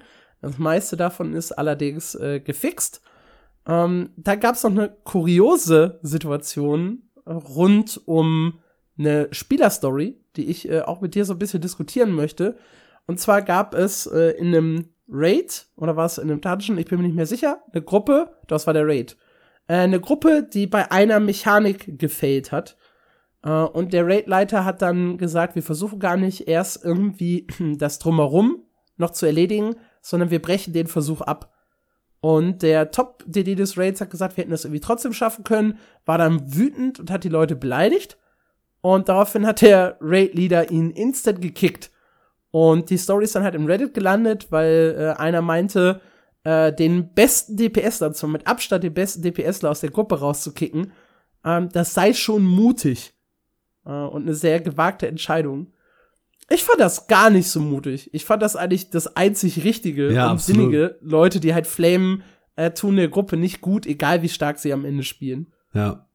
Wir hatten da witzigerweise erst ähm, vorgestern die gleiche Situation in Lost Ark, deswegen diskutieren wir da, glaube ich, gerade äh, nicht so in unterschiedlichen Meinungen. Da waren wir im äh, Vikers Raid unterwegs und wir haben die ganze Zeit wegen so einem Dulli gefailt. So, der konnte die Mechanik einfach nicht, hat ein bisschen genervt und haben uns dann irgendwann dazu entschieden, den zu kicken. Auf diesem Weg zu der Entscheidung hat aber einer der Top-DPS die ganze Zeit diesen Typ geflamed und meinte irgendwie Imposter und Idiot und hat den aufs Übelste beleidigt und hat dann auch am Ende den Kickvote gestartet und schreibt dann nur Thank you und äh, unser Raid-Lead hat dann geschrieben No problem, you're out too und wir haben ihn natürlich mitgekickt und ich, ich finde es genau richtig, weil ich finde Toxicity oder eben dieses toxische Rumjammern und Flamen schadet einer Gruppe viel mehr als schlechter DPS. Ja, absolut. Sollte auch nicht toleriert werden. Nein, Solchen kein Leuten Stück. muss manchmal auch die Grenze einfach aufgezeigt werden. Ich war übrigens auch schon in Gruppen Top DPS, wo dann andere Leute geflamed haben und dann bin ich sofort gegangen. Ich finde das wirklich furchtbares Verhalten. Ich will mit so Leuten nicht spielen und ich will ihnen auch nicht zu Erfolg verhelfen. So. Ja, vollkommen vernünftige Einstellung. Äh, kriegst du von mir auch ein Reddit-Upvote für. Nice. Endlich Karma. Ja, falls ihr mal Bock habt, äh, WoW Dragonflight zu spielen, es gibt jetzt eine Art Free Trial. Ich nenne es eine Art Free Trial ähm, nämlich vom 4. Mai bis zum 4. Juni könnt ihr, wenn ihr ein WoW-Abo abgeschlossen habt, äh, automatisch auch Dragonflight benutzen. Ihr müsst also die neue Erweiterung nicht kaufen. Haken an der Sache ist, ihr könnt die neuen Helden erstellen und ihr könnt zwar die neuen Gebiete betreten, beziehungsweise das Startgebiet betreten, aber ihr könnt nicht leveln. Also ihr bleibt weiterhin auf dem Cap von Level 60. Und das heißt natürlich, ihr könnt auch nicht in die höheren Gebiete rein, ihr könnt die Dungeons nicht spielen, ihr könnt die Raids nicht spielen. Deswegen finde ich diese Aussage, Free Trial, ja, um, um sich irgendwie dahin zu locken, nicht so richtig passend. Äh, richtig ist halt, ihr könnt die neue Klasse Draktür spielen, die es dir ja, glaube ich, auch angetan hat, so in der Optik. Klar. Ne, mit diesem Drachenlook und wie, äh, der wie Verwandlungsmöglichkeit. ja, das könnt ihr halt machen, dafür braucht ihr nur ein Abo. Auch das ist dann halt die Frage, wie free der Trial ist, ja, wenn ich dafür ein Abo abschließen muss. Aber wenn ihr einmalig 13 Euro investieren wollt, um einfach mal wieder in WoW reinzugucken oder ein Abo aktiv habt für WoW Classic, dann ist das jetzt auch die Chance, mal so ein bisschen in Dragonflight reinzuschnuppern. Ja, es ist mehr so ein äh, drei Tage oder ein paar Tage Schnuppern als ein echter Free Trial. free Schnuppering. Qu quasi free. Ja, apropos Free.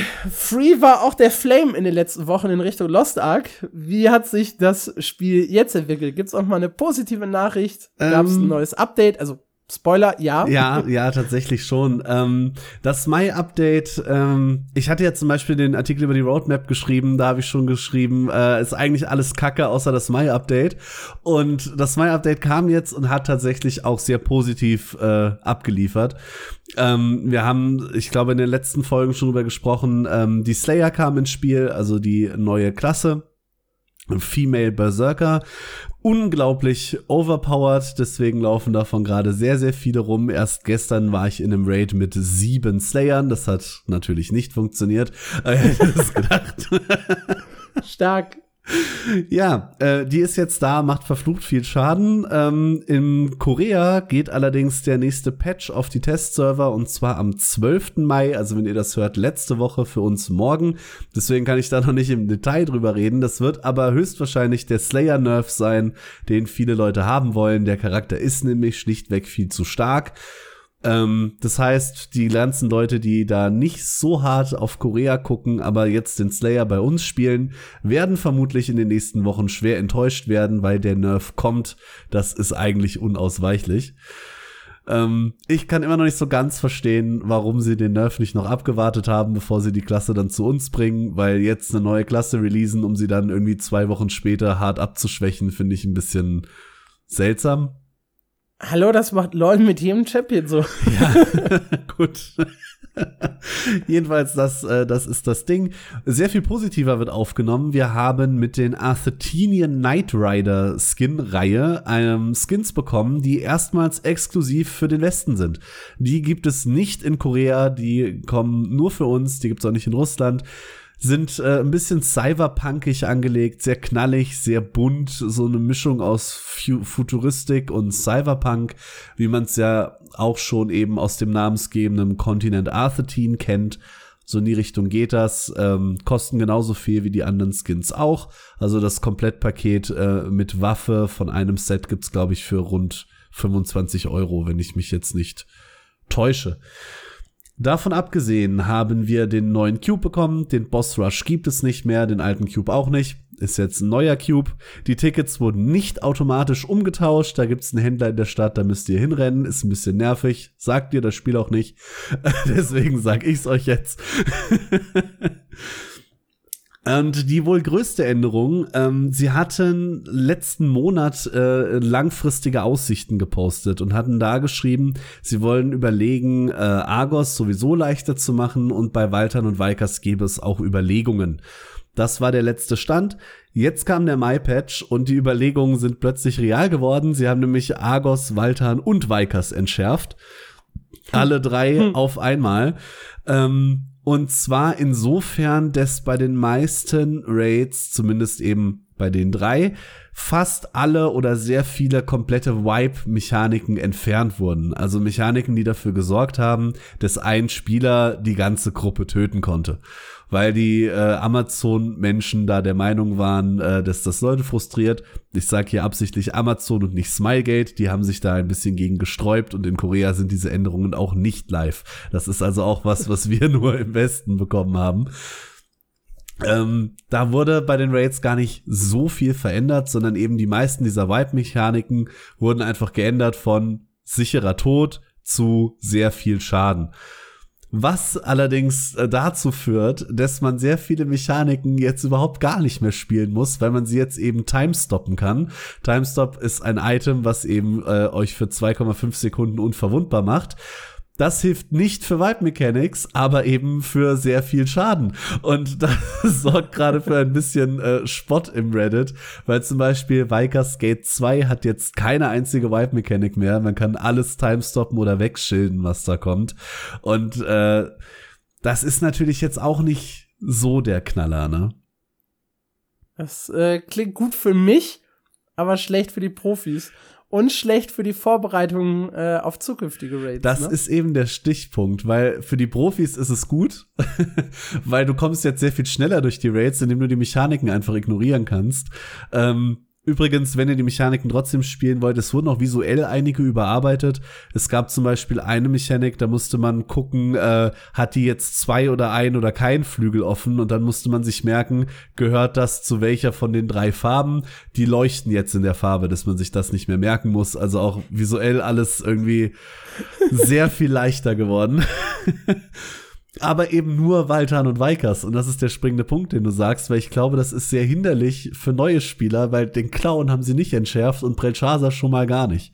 Das heißt, du kommst da happy lächelnd aus einer Weikas raus und denkst dir 15 Gearscore später, ach, den Clown easy, ich kann ja jetzt League in Raids und dann wirst du wahrscheinlich verzweifeln, weinen und keine Lust mehr haben zu raiden. ja, klingt jetzt nicht so verlockend, muss ich sagen. Ja, also interessante Änderungen. Für die Leute, die sowieso Weekly Raiden gehen, wird es wahrscheinlich ein bisschen leichter. Für neue Spieler wird es sowieso viel leichter. Und ansonsten äh, mal gucken, wann da der erste Backlash kommt von Leuten, die sich von Anfang bis Ende durchspielen müssen. Ich glaube, da liegt der eigentliche Knackpunkt von den Änderungen. Hm. Also ich sehe es positiv. Ich komme jetzt erstmal weiter in den Raids, wenn ich mal wieder Lost Ark anschmeiße. Äh, aber ja, ich sehe auf jeden Fall den Punkt, dass man dann plötzlich äh, in den Boss geworfen wird mit Mechaniken und damit überfordert ist. Man musste halt echt eine gute Balance finden, ne? Ja. Zwischen Einsteiger also als es irgendwie hieß, ja, wir machen Argos ein bisschen leichter äh, und vielleicht noch den Boss danach, okay, aber man darf es dann auch nicht übertreiben, sonst, das hatten wir ja bei Guild Wars 2 in der Erweiterungsdiskussion. ja. Da war ja Heart of Thorns auch plötzlich so ein Brett für die Menschen, ja, die einfach da davor gelaufen sind, weil das Spiel plötzlich um Welten schwerer war, auch in der offenen Welt. Äh, da muss man einen guten Übergang finden, sonst tut's weh. Ja, das äh, könnte schwierig werden. Wir, wir werden sehen. Abseits davon gibt es noch eine nette Änderung, die Neulingen entgegenkommt. Und zwar war Gatekeeping ja immer ein großes Ding in Lost Ark oder äh, des Low Rates keine Spieler mehr gefunden haben weil man konnte nur drei äh, Raids pro Woche laufen pro Charakter. Das haben sie jetzt ein bisschen geändert und zwar dahingehend, dass man nur für drei Raids pro Woche pro Charakter Gold bekommt. Ich kann aber trotzdem alle laufen. Das heißt, selbst wenn mein Charakter schon fertig ist, kann ich trotzdem noch meinem Noob-Kumpel durch den ersten Raid helfen. Und das ist eigentlich eine ganz mhm. coole Änderung. Das klingt gut, ja. Ja, so viel zu Lost Ark. Ja, schauen wir mal rüber zu Final Fantasy XIV. Das ist nämlich das Thema, das wir heute am einfachsten abarbeiten können.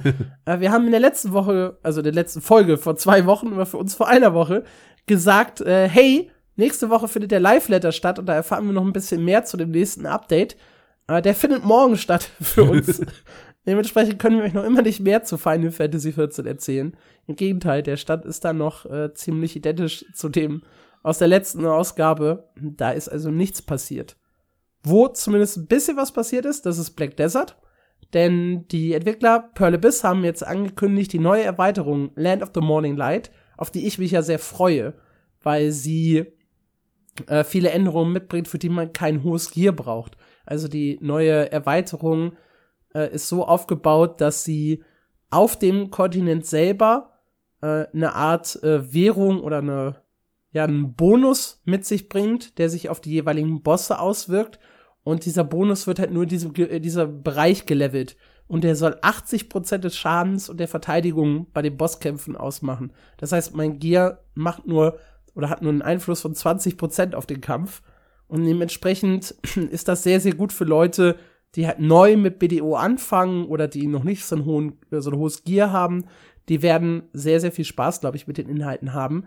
Zudem geht die Erweiterung mal ein bisschen weg von den Grindspots sondern hin zu eben acht verschiedenen Bosskämpfen und ein bisschen Lore. Also es wird so Mini-Quest-Reihen, Mini-Story-Reihen geben, denen man folgen kann. Und das alles klingt für mich sehr, sehr gut. Ich habe sehr, sehr große Lust auf Land of the Morning Light. Und jetzt steht halt fest, die Erweiterung kommt definitiv im Juni. Ein konkretes Release-Datum gibt's nicht, aber ähm, das ist der Zeitraum und bis Juni ist es ja tatsächlich nicht mehr weit. Außerdem kurios bei Black Desert. Äh, Land of the Morning Light ist so wunderschön, dass äh, Teile davon in ein Marketingvideo äh, von der Korea Tourismus Organization gekommen sind. Also, die haben ein äh, Video gemacht hier, guck mal, äh, solche schönen Orte gibt's in Korea und haben halt zwischendurch einfach mal äh, ein bisschen was von Land of the Morning Light reingeschnitten, äh, wo dann unten steht Actual In-Game Footage von Black Desert. Imagine Your Career ist übrigens der Name des YouTube-Accounts, äh, des YouTube-Accounts. Ich finde das so großartig. Myosangi Beach, äh, irgendwelche Wetlands, irgendwelche Felder, äh, irgendwelche Villages, die hier gezeigt werden und halt äh, Inhalte von Black Desert. Wunderschön kurios. ich liebe die Koreaner, da ist das ja alles so ein bisschen enger verwoben. Da gibt's ja auch die, die Story mit äh, Faker, der ja, also der bekannte LoL-Spieler, der eigentlich aufhören müsste oder seine LoL-Karriere unterbrechen müsste, äh, weil in Korea muss man Wehrdienst leisten bis zu einem gewissen Alter. Und das würde ihn halt mindestens ein oder sogar zwei Jahre aus dem Profispiel äh, rausreißen. Und dann hat ein Politiker sich dafür stark gemacht, ähm, dass für Sportler und auch für E-Sportler doch bitte Ausnahmeregeln eingeführt werden sollen, äh, weil der Faker so geil fand. Das ist so genial. Das sind ja richtige Superstars in Korea. Ich liebe ja. das. Also was das, was da die Gaming-Kultur angeht, können wir uns, glaube ich, durchaus noch was abschauen. Ja, bitte, bitte, hoffentlich.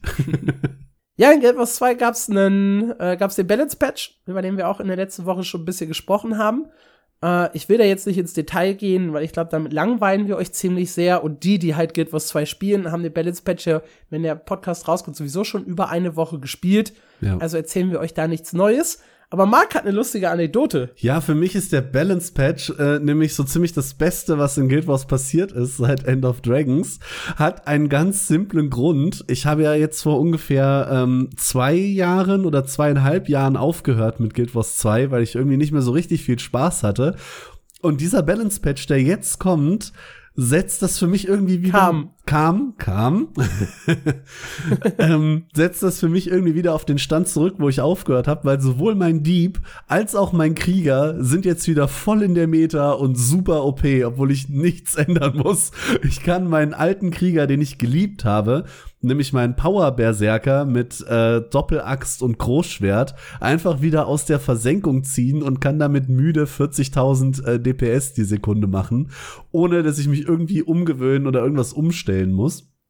Und das finde ich persönlich super, weil das lowert, äh, lowert ist auch so ein, so ein furchtbar denglisches Wort. Das senkt die äh, Hürde natürlich, dass ich endlich doch mal wieder in Guild Wars reinschauen kann, ohne mich da irgendwie mit neuen Builds zu befassen und einfach nur wieder den Power Berserker spielen muss, weil ich will doch nur mein Großschwert haben. Und es ist so toll, dass es wieder legit ist.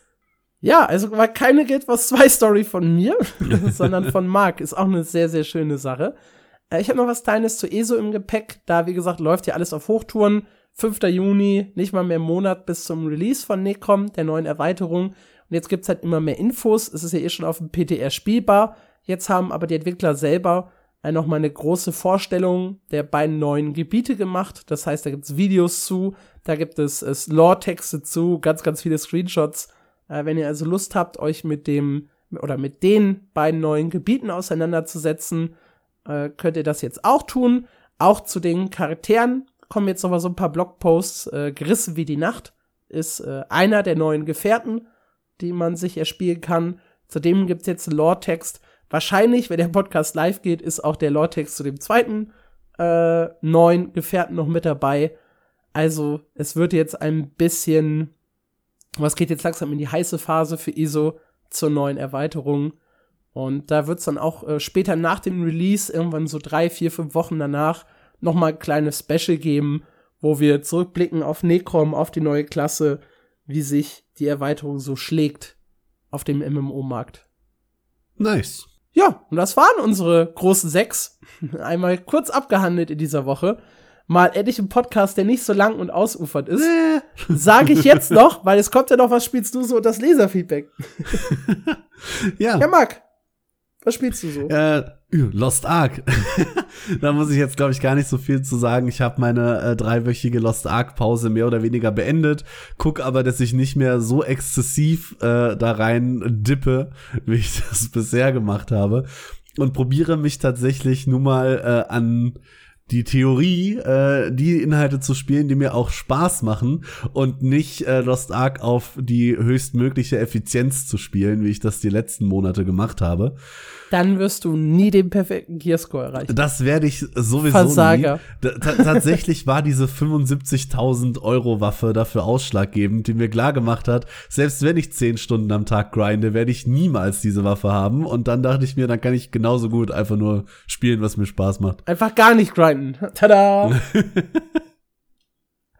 Ja, äh, abgesehen davon ähm, kommt ein sehr cooler Autobattler raus, nämlich heute, während wir das aufnehmen, für euch natürlich letzte Woche, oh ja. nämlich Mechabellum.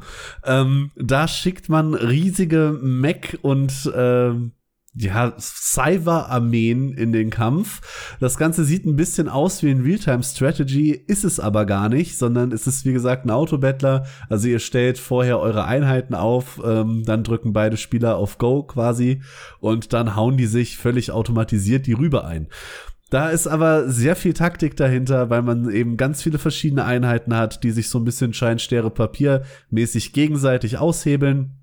Die kann man dann wiederum ausrüsten. Man kann ihnen verschiedene Perks geben. Da habe ich sehr viel Lust drauf. Du hast gerade so euphorisch Oh ja geschrien. Hast du schon reingespielt? Es gab ja eine Alpha oder Beta, glaube ich. Nein, tatsächlich nicht. Aber ich habe ja letzte Woche einen Artikel geschrieben dazu, dass der Auto-Battler-Genre äh, oder dass das Genre vier Jahre alt wurde. Ja. Und äh, da gab es ein paar Leute, die das drunter kommentiert haben, das Spiel, als, als neues, als neuer Stern am Himmel oder Firmament mhm. und den ich mir angucken soll. Ich hatte es wieder verdrängt, dass es das gibt. und jetzt hast du mich wieder darauf aufmerksam gemacht und äh, hab dann jetzt instant wieder Lust darauf bekommen, das auszuprobieren. Fairerweise hat äh, unser Kollege Maurice mich darauf aufmerksam gemacht. Er hat es nämlich neulich im Stream gespielt. Er hatte da einen Vorabzugang ah. und das sah unglaublich spaßig aus. Da habe ich richtig Lust drauf. Ähm, dann bin ich tatsächlich wieder ein bisschen mehr in meine Guilty Browser Pleasure Shakes and Fidget abgetaucht. Da gab es einen großen Balance Patch, der hat ein paar Klassen geändert und das habe ich mir zum äh, Zweck genommen, tatsächlich nochmal eine neue Klasse anzufangen auf einem neuen Server, weil ich da einfach gerade ein bisschen Lust drauf habe und weil mein äh, geliebter Assassine jetzt langsam auf Level äh, 540 dann doch ein bisschen in Schlauchen kommt. Ähm, Freue ich mich tatsächlich drauf, habe ich gerade wieder Spaß dran, auch wenn es ja nur so ein Idle-Click-Gedöns ist.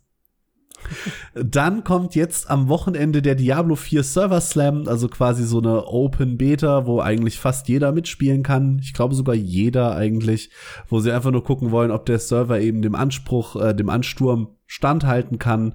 Für euch ist der jetzt natürlich schon gelaufen. Äh, ich habe die beiden Betas vorher nicht gespielt. Das heißt, das wird mein erster Ausflug in Diablo 4. Freue ich mich auch ein bisschen drauf. Ja, ich habe mit Diablo 4 nix am Hut. Rein gar nichts. Ich habe auch kein Lost Ark gespielt. Äh, ich war nur ein bisschen in New World unterwegs. Äh, ich habe ja diese schöne, ich habe mir Steam gerade aufgerufen, um so nachzugucken, ob ich noch irgendwas anderes habe. Und hier steht halt wirklich nur in der letzten Woche äh, 10,7 Stunden New World, zwei Stunden Ethereal Echoes of Yore, da habe ich da mal reingespielt und zweieinhalb Stunden Train Fever. ich weiß nicht, wie ich da wieder gelandet bin, aber ich hatte einfach mal irgendwie Bock so. Ich habe auch wieder angefangen, äh, Breaking Bad als Serie zu schauen und habe dann Breaking Bad auf dem einen Monitor und Train Fever auf dem anderen äh, gespielt. Das war meine Abendbeschäftigung. Äh, ja, und ein bisschen Guild Wars 2 Dailies gemacht, was ich immer so mache. Ich bin ja nicht mehr richtig tief in Guild Wars 2 gerade, aber ich mache irgendwie jeden Tag meine Dailies, weil ich sage, hey, zwei Gold- und Login-Belohnungen, das muss drin sein. Uh. also eine sehr, sehr sparsame äh, Woche, muss ich sagen. Ich kann mit so Simulationsgames, da bin ich so weit von weg. Ich kann, Echt? Ja, ich weiß nicht, wie du da abends auf dem Sofa sitzen kannst und dir denkst so, boah, Züge. Und gehst du an den Rechner und startest Strain Fever. Das äh, connectet nicht bei mir. Tut mir leid. Doch, ich finde, ich, ich habe da eigentlich, also viele Simulationen holen mich jetzt auch nicht ab. Ich bin gerade überlegen, welche Simulationen ich hier noch drin habe. Äh, aber Train Fever, das ist so diese, dieser innere Wunsch, Zugfahrer, also, also, also so, so, nicht, nicht den Zug zu fahren, du steuerst den ja nicht, sondern diese, äh, taktische Komponente, äh, Städte miteinander zu verbinden mit kleinem Budget. Ich mag so Aufbauspiele wie City Skylines. Mhm, ja. Spiele ich eigentlich sehr gerne. Und Trade Fever ist ja quasi, nur das Transportationssystem von, von City Skylines. Und äh, das macht mir schon Spaß. So Gleise zu bauen, äh, später dann durch die Städte auch mal eine Straßenbahn zu ziehen. Ähm, je nachdem, in welchem Jahrhundert ich da gerade unterwegs bin. äh, Öl von dem einen Ort zum anderen zu fördern und deswegen der Stadt plötzlich Reichtum zu verschaffen. Äh, eine Stadt reich zu machen, die eigentlich in der echten Welt total unnötig ist. ja. Irgend so, so ein kleines, popeliges Dorf in Hessen ist plötzlich Wirtschaftsmacht, weil ich da äh, Gas aus irgendwelchem illegalen Fracking hin äh, getrieben habe. Warum nicht? Ja, einfach mal was riskieren im Leben. Ich bin mir gerade nicht sicher, aber das könnte das erste Mal sein, dass du bei Was spielst du so ein Singleplayer-Spiel erwähnst. Das ist richtig, ja. Hammer. Ich glaube auch. Premiere. Jetzt noch der zehnte Podcast, da muss man auch mal was anderes machen, ne? Cool. Schön, dass du äh, nicht nur Multiplayer-Spiele spielst. Ja, aber eigentlich schon. Ja. Es, es, es, es, war, es, war, es war Breaking Bad. Ja, das ist schuld daran. Ich hatte einfach Lust. Ich habe auf TikTok ganz viele Breaking Bad Clips äh, auf meiner For You Page gerade gehabt mhm. und habe irgendwie Bock gehabt, das nochmal ganz von vorne bis zum Ende durchzuschauen. Erst sechs Folgen, sechs Folgen habe ich schon Intus. Also ich habe richtig losgelegt nice. in der Woche. Meine Steam-Bibliothek äh, ja. sagt mir übrigens gerade, ich habe in den letzten zwei Wochen noch Mafia 1 fertig gespielt. Ähm, da erinnere ich mich gerade dran. Das, äh, während meiner Lost Ark Pause musste ich mir irgendwas zu Gemüte führen. Und dann, äh, ich, meine Lieblingsseite überhaupt ist How Long to Beat. Weil wenn so ein Spiel 200 Stunden dauert, starte ich es gar nicht erst. Die Zeit habe ich nicht. dann habe ich gesehen, Mafia 1, 11 Stunden, so, das ist es. Das habe ich schön äh, letztes Wochenende durchgespielt. Sehr schönes Ding. Gut, kommen wir zum Community Feedback. Ähm, da habe ich zum einen ein kleines Follow-up zu unserer letzten Folge Nummer 9. Nämlich Inkontinentia hat sich gemeldet. Und es ist eine Sie. Ja, das schon mal vorneweg. Props. Das war ja unsere erste, unsere erste Diskussion hier. Und die zweite Diskussion drehte sich ja um äh, Aeon Classic. Und äh, Inkontinentia ist noch äh, immer der Meinung, äh, dass das immer noch ein äh, hartes oder ein freches Bezahlsystem ist. Ähm, sie würde lieber Kostüme oder Pets kaufen ähm, oder ein günstigeres Abo, da hätte sie vielleicht noch drüber nachgedacht, irgendwie für 3,99 oder sowas, weil das Spiel auch ein bisschen angestaubt ist. Äh, sie hat auch im Chat sehr, sehr viel Gegenwind dafür gelesen und deswegen, äh, ja, Kritik am Aeon Classic Bezahlsystem, äh, was ich ja durchaus verstehen kann. Ich bin da weiterhin der Meinung, ich, ich habe auch tatsächlich, doch, das habe ich noch. Ähm, zwei Stunden Ion Classic habe ich noch auf der Liste. Aber nicht am gleichen Tag, oder? Aber nicht am gleichen Tag, korrekt. äh, einfach nur, um die Seeds Energie auszunutzen. Äh, ja. Ich, ich, also ich kann es halt auch nicht ewig an, bei der Stange halten. Das merke ich jetzt auch. Entenburg hat letztens bei zwei Stunden am Stück gestreamt. Ich weiß gar nicht, wie er das gemacht hat. er muss, er muss sein Abo bezahlt haben. Ansonsten ergibt das keinen Sinn. ähm, ja, auf jeden Fall vielen Dank nochmal für deinen Kommentar. Äh, hat mich sehr, sehr gefreut, da nochmal das Follow-up zuzulesen. Und dann gab es ja eine große Diskussion bei uns äh, zum Amazon Reflink. Äh, ansonsten gab es nicht groß äh, Feedback, äh, was, was zum Beispiel die Mail angeht. Wir haben seit äh, fast vier Wochen keine Mail mehr bekommen. Ja, das Postfach ist einsam. Deswegen schreibt uns an info at mmo-news.audio. Und weil das arme Postfach so einsam ist, ihr schreibt uns einfach irgendwas. Erzählt uns von eurem Tag. Es ist scheißegal. Schreibt uns. Wir freuen uns. Ja, Und dann antworten wir, wir sogar uns. vielleicht. Das wird super. wir schauen, was wird. Was wird. ja, wie gesagt, der Reflink hat zu ein bisschen Diskussion geführt. Zum einen, weil wir Zuhörer aus der Schweiz haben und äh, Amazon da leider eingeschränkt ist. Und daraufhin gab es den Wunsch, einen, einen Patreon-Account vielleicht aufzusetzen, damit man uns unterstützen kann. Äh, und das haben wir beide auch kurz diskutiert und auch abgelehnt. Uh, und das hat vor allem einen klaren Grund. In dem Moment, in dem wir halt einen Patreon-Account machen würden und jemand uns dafür bezahlt, in Anführungszeichen uns dafür bezahlt, dass wir Content machen, wird's halt so ein bisschen eine Pflicht. Ne? Was passiert, wenn wir mal eine Woche eine Folge nicht liefern können? Ich meine, wir liefern ja eh schon über unseren ursprünglichen Plan hinaus. was auch absoluter Wahnsinn ist. Da könnt ihr da draußen auch mal klatschen jetzt vor euren Geräten. Ne? Egal wo ihr seid, auch wenn ihr uns im Zug hört oder so. Jetzt einfach mal klatschen äh, für uns. Danke. Fühlt sich gut ja, an. Ja, war schön, danke.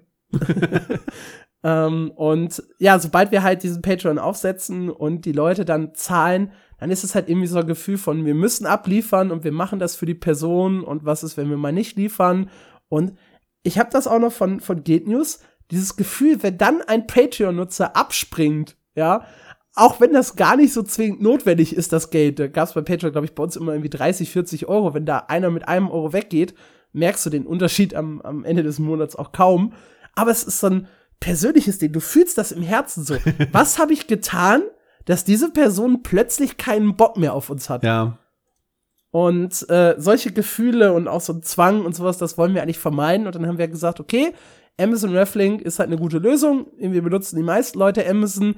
Ihr habt nicht viel mehr Aufwand, ihr müsst nichts bezahlen, wir kriegen trotzdem was ab. Darüber holen wir uns die Hosting-Kosten und fertig ist der Bums. Äh, die Kritik, oder was heißt die Kritik? Die Anmerkung, dass äh, Amazon halt in der Schweiz nicht so äh, gut funktioniert, ist, ist vollkommen valide. Deswegen hier einmal der Aufruf. Habt ihr noch andere Ideen, andere Shops, andere Sachen, wo ihr sagt, hier wäre vielleicht ein Reflink cool, den würde ich regelmäßig nutzen? Dann könnte sich ja anbieten, dass wir da tatsächlich noch einen Reflect mehr einbauen und ja, ihr dann ein paar Optionen mehr habt, um uns zu helfen, ohne dass halt direkt daraus so ein Abhängigkeitsverhältnis entsteht.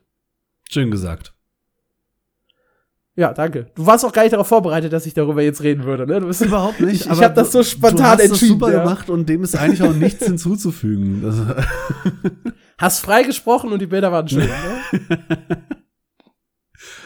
Gut dann äh, war das unsere Folge Nummer 10, die kleine Jubiläumsfolge. Ich muss auch an der Stelle nochmal anmerken, wer bis hier noch zugehört hat.